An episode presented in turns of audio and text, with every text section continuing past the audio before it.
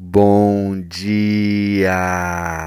Lindo, maravilhoso e abençoado dia na presença de Deus.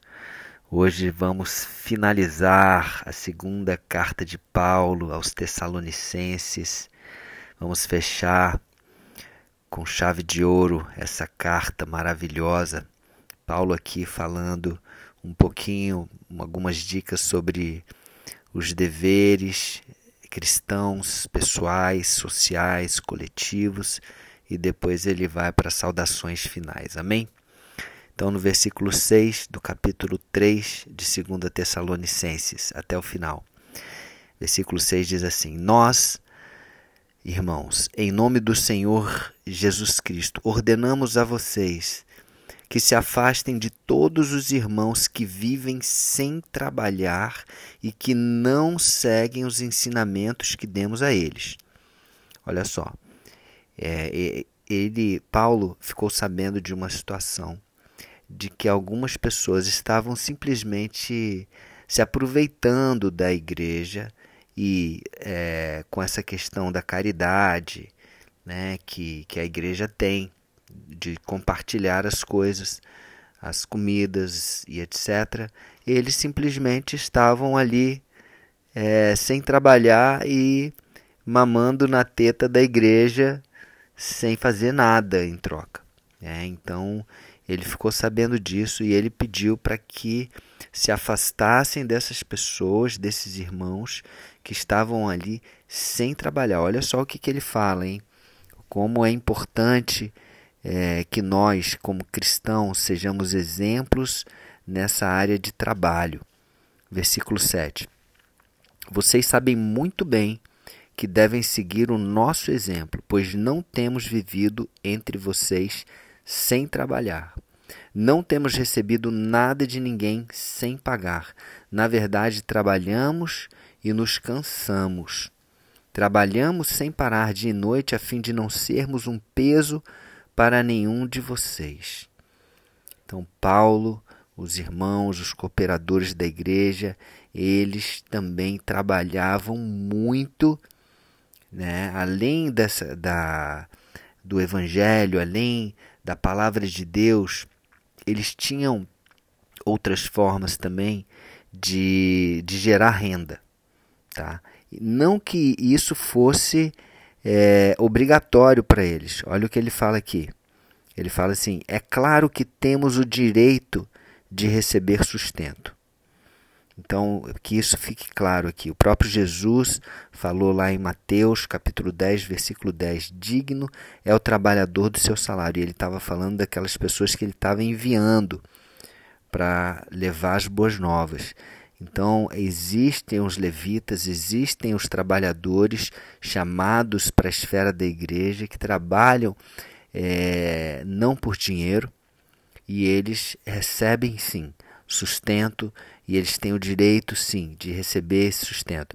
Mas Paulo, ele, ele tinha um zelo tão grande, tão grande pela igreja que ele fala assim: é claro que temos o direito de receber sustento, mas não temos pedido nada, a fim de que vocês seguissem o nosso exemplo. Olha que que zelo que Paulo tinha pela igreja, que cuidado que ele tinha. Ele não queria ser peso, ele não queria ser motivo de, de, de escândalo ou de qualquer coisa que fosse é, gerar algum comentário ruim para a igreja. Versículo 10 porque quando estávamos aí demos esta regra: quem não quer trabalhar, que não coma. Então, se você está na igreja, você não quer ajudar, você não quer cumprir uma função, não quer cooperar, não quer fazer algo e quer ficar ali comendo é, sem fazer nada, não, não é, não é assim também. Tá? Então, a igreja é um lugar onde existe ordem, existe exortação, existe é, regra, tá? Então isso é muito, muito importante. E é essa regra né, que Paulo deu.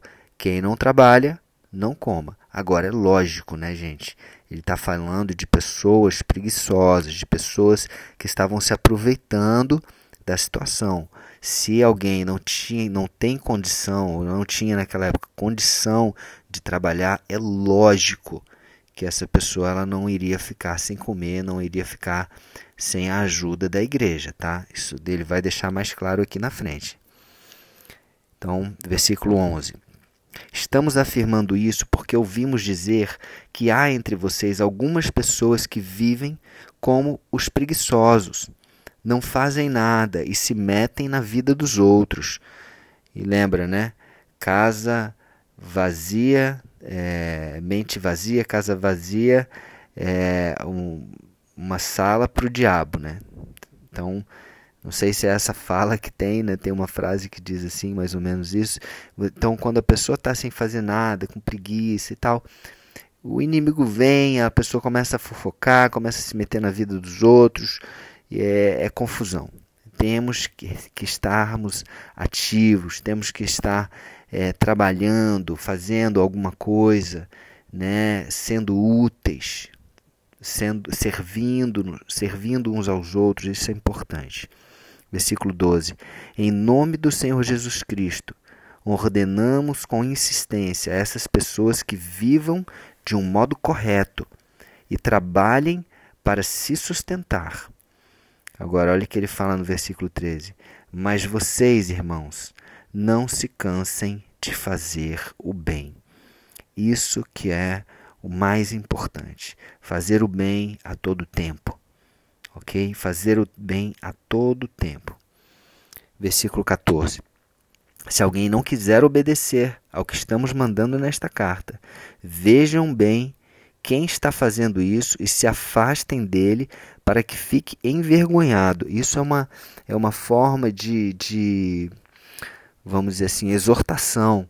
Isso é para que ele se envergonhe, para que ele volte, é, para que ele corrija isso.